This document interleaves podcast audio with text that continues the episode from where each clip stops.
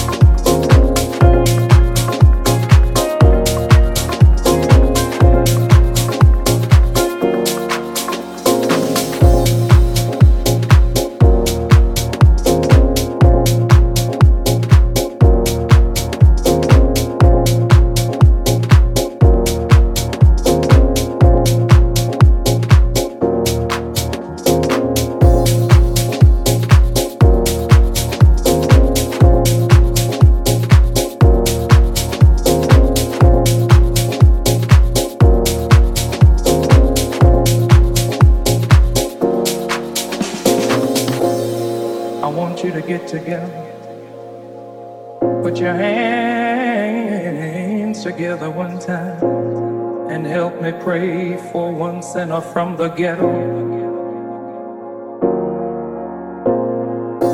Oh Lord, we call him Harold Jones. He plays drums. Would you do it for him one time?